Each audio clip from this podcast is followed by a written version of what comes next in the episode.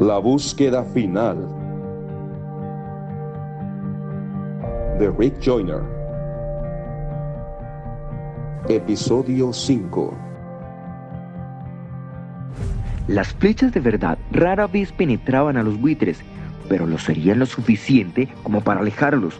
Cada vez que se alejaban, algunos de nosotros podíamos escalar al próximo nivel. Cuando llegábamos al nivel llamado Gálatas 220, estábamos más allá de la altura donde los buitres podrían soportar. En este nivel el cielo casi nos enseguecía, con su brillo y belleza. Sentía paz como nunca antes la había sentido.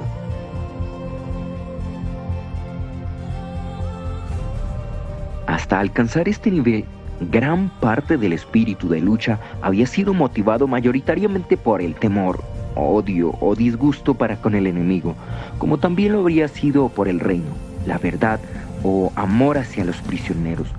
Sin embargo, fue en este nivel que alcancé la fe, la esperanza y el amor, los cuales antes tan solo había podido ver a la distancia. Estaba arrobado por su gloria. Aún así, sentía que no podía acercarme a ellos. Cuando estaban hombro a hombro, se voltearon hacia mí y comenzaron a reparar y a lustrar mi armadura. Pronto esta fue transformada y reflejaba de una manera brillante la gloria que venía de fe, esperanza y amor. Cuando tocaron mi espada, comenzaron a titilar grandes destellos de relámpagos brillantes.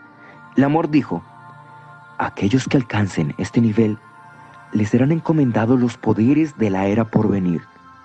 Luego volteando hacia mí con juiciosa serenidad dijo, aún debo enseñarte cómo utilizarlos. El nivel Gálatas 220 era tan ancho que no había peligro de caer. También tenía flechas ilimitadas con el nombre de esperanza escrito sobre ellas. Disparamos algunas hacia los buitres y éstas los mataban fácilmente. Casi la mitad de los que habían alcanzado este nivel seguían disparando, mientras que otros comenzaron a llevar las flechas hacia abajo donde se encontraban los de niveles más bajos. Los buitres seguían llegando como olas sobre los niveles bajos, pero había menos buitres que antes atacando a cada cristiano. Desde Gálatas 2.20 podíamos golpear a cualquier enemigo en el ejército, excepto a los líderes mismos, quienes permanecían fuera de nuestro rango de alcance. Decidimos no utilizar las flechas de verdad hasta haber destruido a todos los buitres, puesto que la nube de depresión que creaban hacía que la verdad fuera menos efectiva. Esto tomó mucho tiempo, pero no nos cansamos.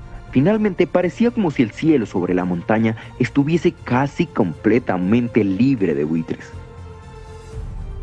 La fe, la esperanza y el amor, quienes habían crecido como nuestras armas en cada nivel, ahora estaban tan grandes que las personas más allá del campo de batalla podían verlas su gloria incluso irradiaba en el campo de los prisioneros, quienes aún estaban bajo una nube de buitres.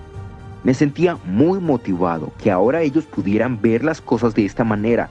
Tal vez ahora los cristianos, quienes habían estado acostumbrándose al enemigo, y los prisioneros, quienes estaban cautivos por ellos, podrían comprender que nosotros no éramos el enemigo, sino que de hecho habían sido utilizados por él. Pero este no sería el caso por lo menos no aún. Aquellos en el campamento del enemigo que comenzaron a ver la luz de la fe, la esperanza y el amor, comenzaron a llamarlos ángeles de luz. Supe entonces que su decepción y atadura era mayor de lo que había creído. El regocijo de la victoria continuó creciendo en todos nosotros. Sentía que el estar en este ejército, en esta batalla, tenía que ser una de las aventuras más grandes de todos los tiempos. Después de haber destruido a la mayoría de buitres que habían estado atacando nuestra montaña, comenzamos a quitar los buitres que aún cubrían a los prisioneros.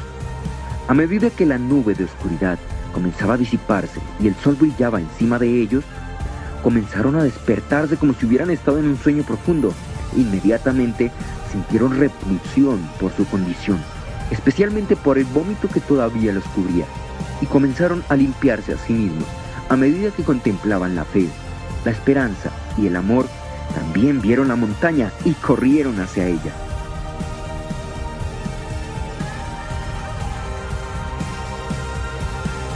No te pierdas el siguiente episodio de